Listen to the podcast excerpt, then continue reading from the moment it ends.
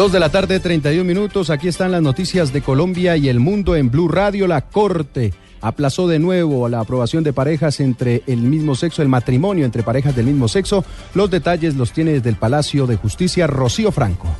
La Corte Constitucional se vio obligada a aplazar el tema y la votación del matrimonio para parejas del mismo sexo. En las últimas horas fueron interpuestos varios recursos en contra de este tema del matrimonio igualitario. Organizaciones como Marido y Mujer pidieron la nulidad de lo actuado hasta ahora, la violación al debido proceso, el hecho de que varios eh, magistrados se deben declarar impedidos y fuera de eso fue interpuesta una tutela. Los magistrados luego de resolver esta situación han señalado que tendrán que reunirse en ocho días para poder votar y ratificar el tema del matrimonio para parejas del mismo sexo. Rocío Franco, Blue Radio.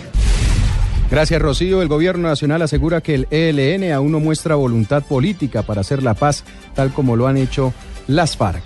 Giancarlo Lozano. Desde la ciudad de Cartagena, el ministro del Interior Juan Fernando Cristo manifestó que aún no se ven hechos y voluntad de paz por parte de la guerrilla del ELN para poder iniciar diálogos de una salida pacífica a la guerra tal como lo han hecho las FARC. Que ya no podemos darnos el lujo de dilatar la decisión de ponerle fin a este conflicto, que nos costaría muchas más víctimas.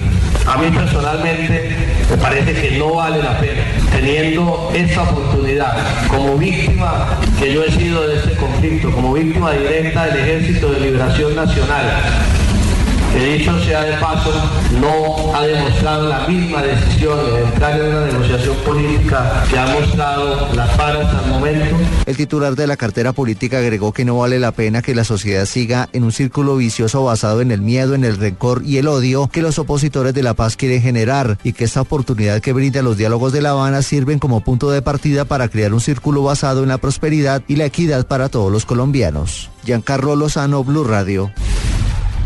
Dos de la tarde, 33 minutos. La Unión Europea anunció un fondo de cooperación a Colombia por 90 millones de euros. Informa Silvia Patiño desde Nueva York.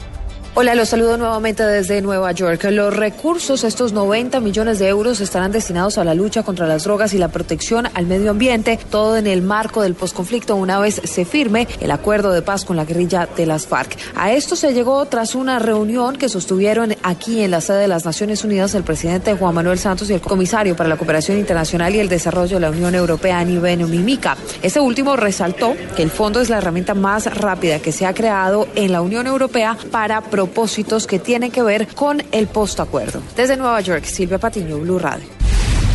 Ya fue instaurada en la Defensoría del Pueblo del Guaviare la denuncia formal contra la guerrilla de las FARC por la supuesta exigencia de vacunas a los transportadores para el ingreso de alimentos escolares a colegios de esa región del país. Carlos Andrés Pérez.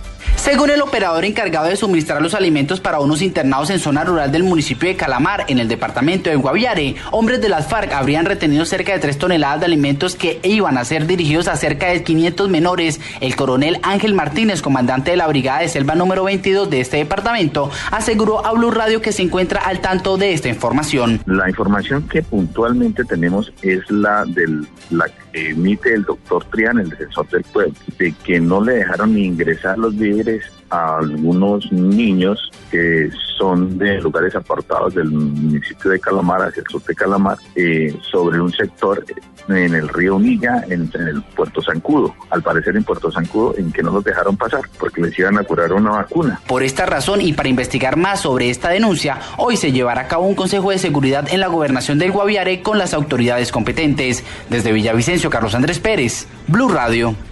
Terremoto en Ecuador. Blue Radio informa desde las calles de ese país. Dos de la tarde, 35 minutos en Blue Radio en las calles de Pedernales. La Cooperación Nacional de Telecomunicaciones de Ecuador tiene en este momento disponibilidad de teléfonos y Wi-Fi gratis para que los damnificados en este país puedan comunicarse con sus familiares. La historia la tiene Diego Monroy. En medio del recorrido por las diferentes calles de Pernales eh, nos encontramos con una carpa que dice Internet Wi-Fi gratis y también hay teléfonos para llamar al local a celular y llamadas internacionales. Paul Hativa es oficial de la policía eh, aquí en eh, Pedernales y está pues custodiando todo el tema de las instituciones gubernamentales. Señor Paul, gracias eh, por estar en Blue Radio y bueno, esta es una muy buena noticia en medio de la tragedia. Efectivamente, la Corporación Nacional de Telecomunicaciones de Ecuador eh, ha tenido el acierto en eh, montar una carpa en donde se provee de llamadas telefónicas tanto convencionales y celulares a todo el país, inclusive de cierta forma hasta ciertas ciudades en cercanías del sur del país y el norte también. adicional a eso, el em, se han, se han abierto también unas tres bandas de internet eh, fijo para mm, que, a través del sistema wireless las personas se puedan conectar eh, en sus dispositivos, tanto telefónicos como computadoras, para poderse comunicar con sus familiares. De igual forma tenemos el beneficio de que se les, en hasta el momento en que no teníamos fluido eléctrico en esta ciudad, eh, al disponer nosotros de una planta de generadora de, este servicio, estábamos dándoles eh, la ventaja de poder cargar también equipos electrónicos a los pobladores y a la ciudadanía en general y de igual forma a los, a los grupos de socorro que aquí no tenían ese, ese tipo de ayuda para que puedan seguirse manteniendo comunicados con el resto de sus familiares o con las personas afuera de esta provincia. Pues bueno, esta es una importante noticia en medio de la tragedia aquí en Pedernales. Este puesto funciona durante algunas horas eh, del día y largas horas de la noche también. Aquí vienen los pobladores, vienen los cuerpos de socorro y vienen las diferentes personas que se encuentran aquí en Pedernales a hacer llamadas, a comunicarse con sus familiares, a avisar que están bien y también se intentan conectar a Internet para poder conocer cuál es la verdadera situación que vive Ecuador tras este sismo. Desde Pedernales, Diego Fernando Monroy, Blue Radio. Y ahora en Blue Radio, la información de Bogotá y la región.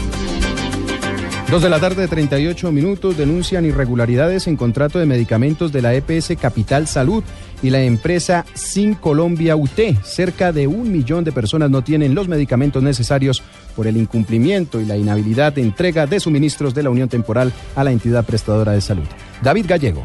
Se conoció el incumplimiento contractual de la Unión Temporal SIM Colombia UT, la cual con la salida de Audifarma fue contratada por Capital Salud por un valor de 18 mil millones de pesos, de los cuales 9 mil ya fueron cancelados. Según la auditoría fiscal encargada, esta empresa se encuentra inhabilitada para dispensar medicamentos, como lo confirma la concejal liberal María Victoria Vargas.